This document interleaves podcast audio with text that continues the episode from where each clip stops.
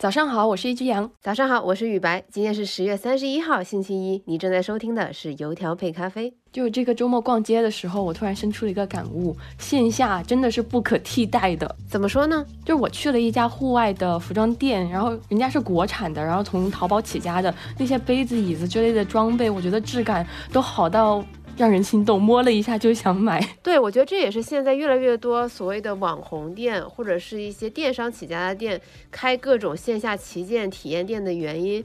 比如我家附近的国子监就开了一个关下的旗舰店，就你一进去，人家就开始帮你洗手，然后带你体验各种香氛服务，让你觉得说我不买一个东西都觉得亏了一样。虽然说线上它能够完成很多的功能和服务，但真正打动我们的还是手上真切摸到的触感，我们鼻尖闻到的香味和我们眼睛看到的美景。其实今天我要跟大家分享的一条资讯就和户外有关，关于最近声称要对标爱马仕的始祖鸟登上了热搜，这究竟是怎么回事呢？我们等会儿一起来聊一聊。而我想跟大家分享的呢，是最近终于尘埃落定的马斯克的推特收购案。那我们由远及近，我先从这一件可能是二零二二年美国最大的这一起收购案说起。其实我特别期待你来分享这个事情，因为我真的被这个收购案搞糊涂了。一开始是马斯克想买，推特不想卖；后来是推特想卖，强迫着马斯克来买。然后在最后面不知道又怎么样，马斯克成功又收购了 Twitter，特别需要有个人来给我理一理这个时间线。那我们先来看一下这个收购案当中最关键的时间点，在三月份的时候呢，这件收购案第一次正式出现在公众的视野当中。原因是由于马斯克一直在公开市场购入 Twitter 的股票，渐渐的呢就把自己买成了 Twitter 最大的股东，大家才意识到说。哦，马斯克是真的要买这个 Twitter，然后四月份的时候，这个收购案就进入了高潮部分。那也是我们每天都会看到 Twitter 和马斯克又怎么怎么样了那个日更新闻的那段时间。就月初的时候，Twitter 的 CEO 表示欢迎马斯克加入董事会，但实际上这个邀约有一个前提，就是你马斯克的持股不能超过十四点九。这也就是说，马斯克最终并不能完成自己想要收购。Twitter 的这个目的，而只是成为股东的一员而已。然后，也就是因为这一条限制，马斯克说：“那我不加入董事会，我就是想要买 Twitter。”那到中旬的时候，打定主意要完成收购的马斯克就发起了收购邀约，想以每股五十四点二美元的价格收购 Twitter。Twitter 董事会就不同意。随后，Twitter 董事会还表示，如果任何人购买 Twitter 的股票超过百分之十五，将启用读完计划。读完计划简单来说是什么呢？就是推特股东他为了保证自己的控制权，那他自己可以增发一些新的股票，而他自己作为股东是可以优先购买这些股票的。这样。对方也就是马斯克手中的股票就会被稀释。月底的时候呢，Twitter 就好像是怂了一样，就表示说，那马斯克，我接受你的条件，然后双方就开始谈判。然后这个时候，马斯克就开始筹措资金，为此他就卖掉了价值八十五亿美元的特斯拉股票，还在投行牵头下获得了二百五十五亿美元的这么一个融资。到了五月份的时候，就一切都好好的嘛。那个马斯克他为了筹剩下的钱，还找了甲骨文、红杉还有币安的朋友认购了七十一亿美元的股份。但是到了月中，他突然就给这个收购按下了暂停键。马斯克声称，Twitter 的假账号问题比他们官方描述的更为严重，要求 Twitter 给个说法。然后，整个收购案陷入了漫长的停滞，整个六七八九月份没有任何的进展，双方僵持不下。Twitter 甚至还在七月份的时候提起诉讼，希望马斯克可以尽快的完成收购。嗯，如果用一句话来总结这四个月的剧情的话，大概是马斯克说，Twitter 不给我提供关于假账号的真实信息，然后 Twitter 说，我说了呀，合规范围的我都给他说了，嗯，同时否认了市面上其他的关于假账号的传闻。这个时间终于来到了十月份，马斯克这边突然又表示买，我还是要买的。Twitter 那边说，那你先给钱。到这个时候，收购案终于就要望到头了。随后的十月二十六号晚上，就有了马斯克抱着水槽走进 Twitter 总部的事情。收购案在美国时间的十月二十七号正式结束。感觉这个故事用一句很俗的话来描述，就是今天的我你爱理不理，明天的我你高攀不起，你求着我收购你。我觉得马斯克其实是使用了很多方法，最后达成了自己的目的。嗯，对，完全就整个事情虽然说有这么多波折，完全是按照他的呃想法完成的嘛，想收购，哎，就完成了收购。想以五十四点二美元收购，然后就按照这个价格成交了。随着这一次收购案的结束，其实网上有三条比较热议的传闻，就也想跟大家在这儿分享一下，他们到底是不是真的。在十月初，Kanye West 因为发表反犹言论被推特官方禁言了，但是非常巧合的是，随着马斯克接手 Twitter，他的账号就恢复了，所以很多人都怀疑说。他的账号有可能是马斯克下令说，哎，给恢复的。但是对于这个呢，马斯克是否认了的。那第二条呢？呃，马斯克他未来会恢复美国前任总统特朗普的账号吗？在今年一月份，美国国会发生暴乱的时候，呃，特朗普的账号是被永久禁言了的嘛？那在今年五月份的时候，呃，马斯克在积极融资的过程当中，曾经举了一个例子，就是假如说他接手 Twitter 的话，他要做的其中一件事情就是恢复特朗普的推特账号。那这个呢，就在网友当中引起了非常多的热议。但根据他十月二十八号发布的 Twitter 的消息呢，就是他会在做任何恢复任何人账号的决定之前，成立一个内容审查的委员会。呃，未来他会不会恢复，这个还有待观察。那第三个就是为什么他？走进 Twitter 总部的时候要搬一个水槽，并且在 Twitter 上面有配文 Let that sink in。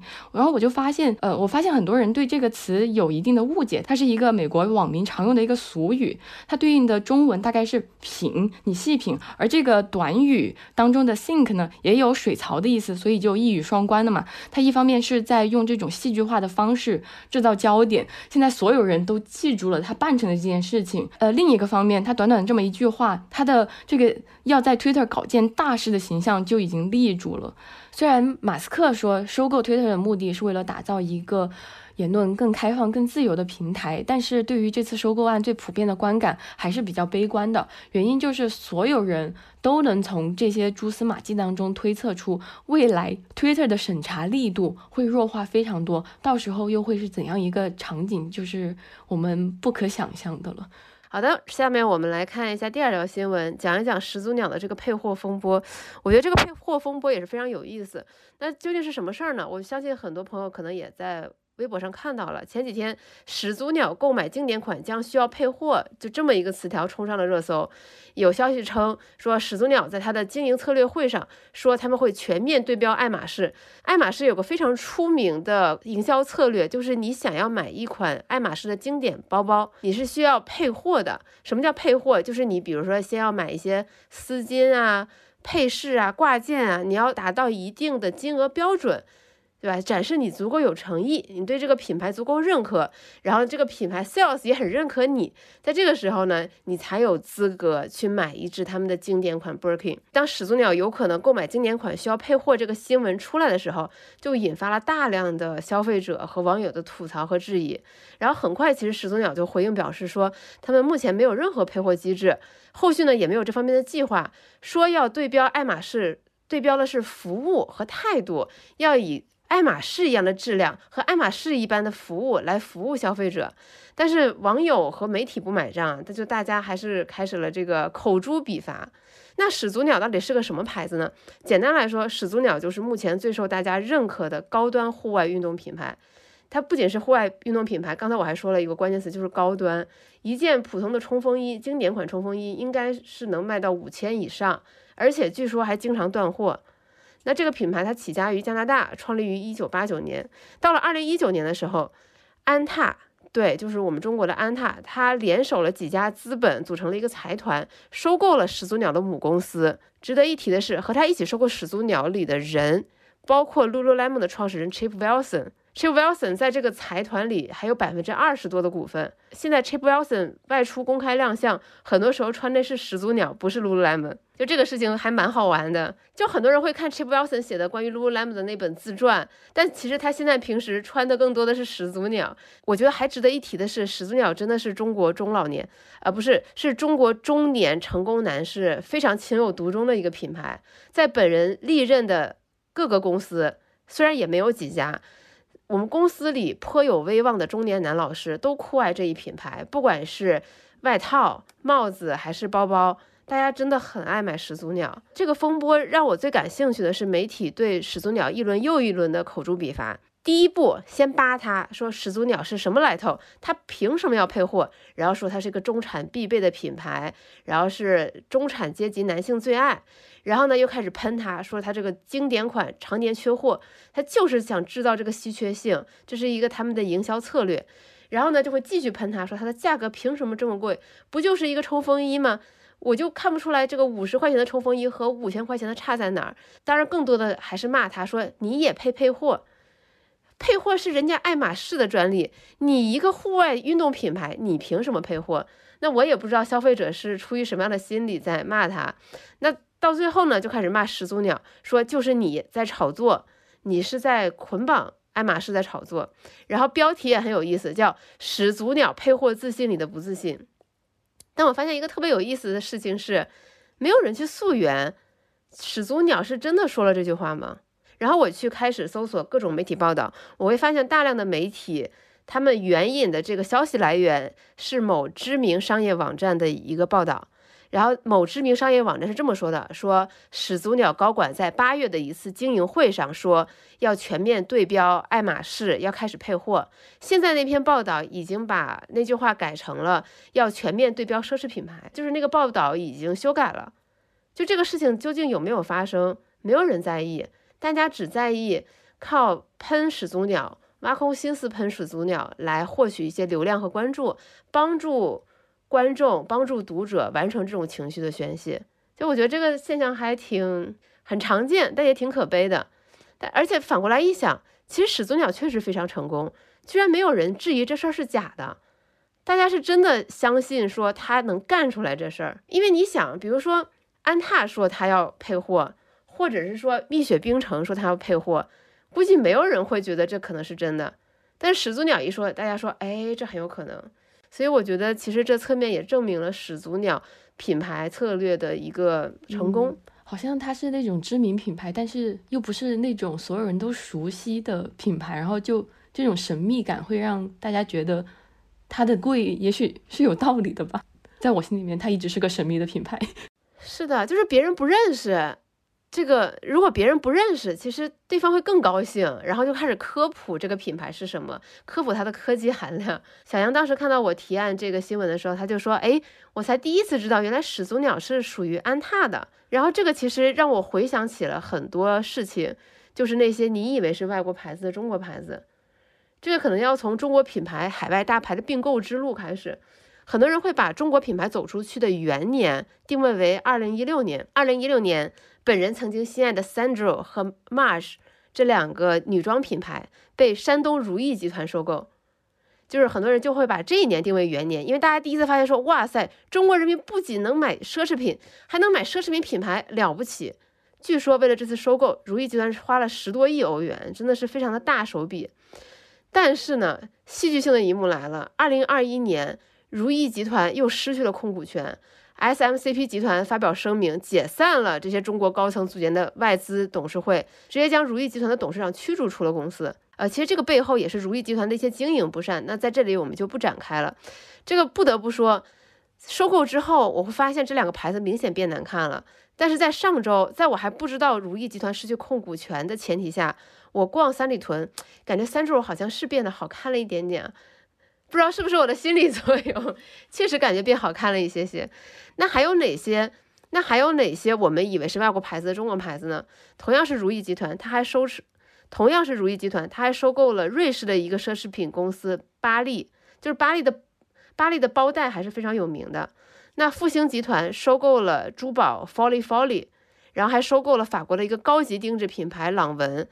然后还控股了法国的度假村集团 Club Med。然后当时他收购朗文的时候，也发了非常多的通稿，说朗文是跟 Chanel 齐名的高级定制成衣品牌。